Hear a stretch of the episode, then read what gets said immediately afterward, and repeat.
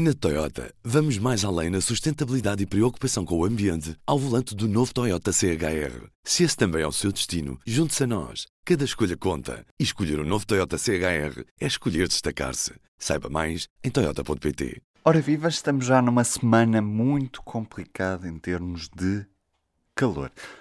Por toda a Península Ibérica, as temperaturas dispararam face à média histórica e as condições para incêndios florestais são altamente favoráveis. Todo este cenário, combinado com uma seca que se prolonga, leva a muitas questões. Para falar sobre elas, convidei hoje a jornalista Cláudia Carvalho Silva, jornalista do Azul, que se junta a mim via telefone. Vamos perceber então que verão vamos ter este ano. Olá, tudo bem?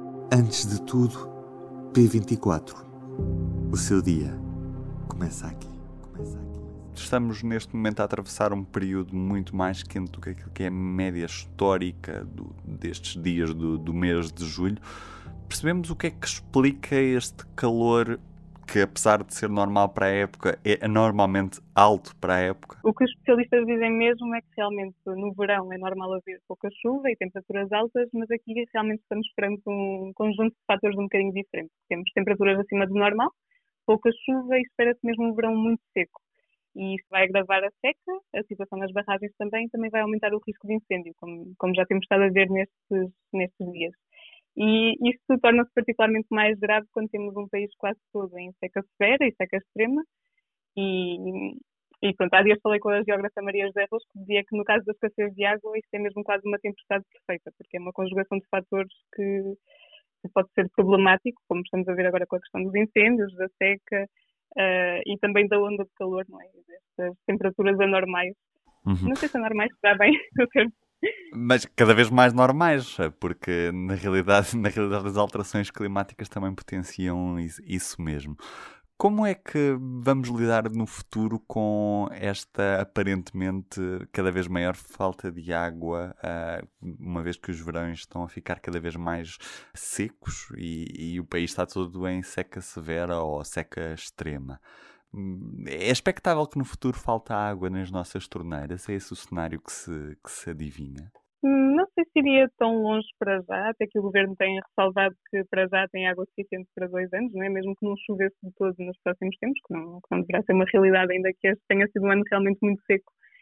Um, mas a, questão da escassez de água será realmente parte do nosso futuro, não, não há como evitar isso. Há estudos que mostram que, que a disponibilidade de água diminuiu e vai continuar a diminuir no, no futuro.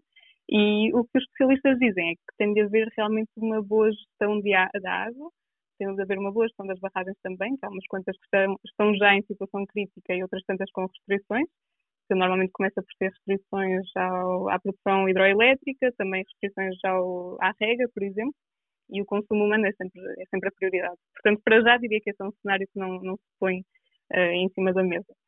Ainda assim, todos podemos também ter um bocadinho de cuidado não é? no, na, no uso que fazemos da água e diria que podemos começar por aí. Uhum.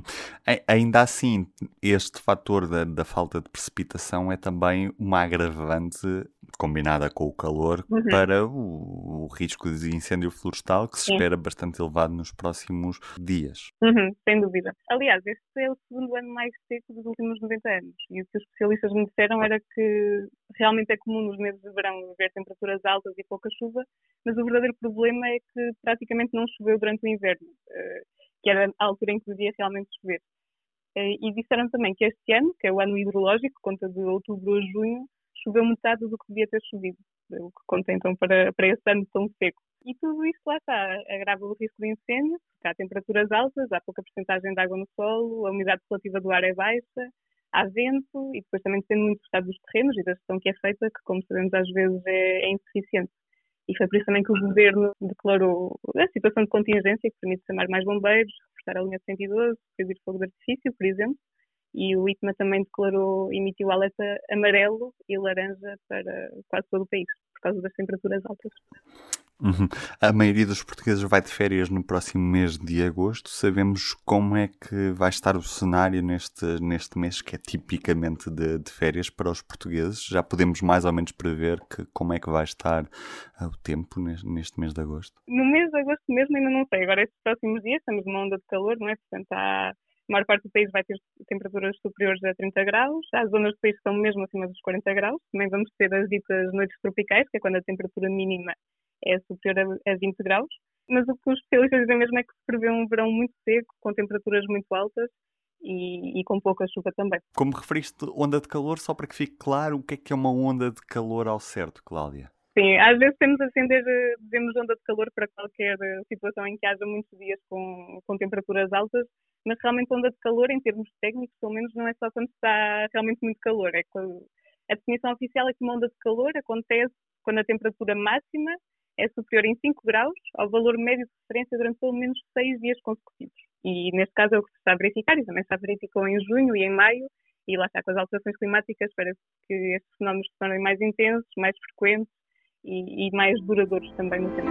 E temos visto até que são batidos recordes atrás de recordes e, e pronto, acho que vai ser mesmo um cenário mais uh, frequente nos próximos tempos. Obrigado, Cláudia. E é um dos destaques do público desta terça-feira, dia em que se esperam máximas bastante elevadas em todo o território continental. Faro com 32 graus, Porto com 36, Lisboa com 40, Santarém chega mesmo aos 43. Já agora olhamos também para as ilhas, Funchal com 24, Ponta Delgada, mais fresco, 24 graus. Eu sou o Ruben Martins, do P24 é tudo por hoje. Proteja-se Tenha atenção aos incêndios florestais, não faça fogo na floresta. Tenha atenção redobrada. Até amanhã.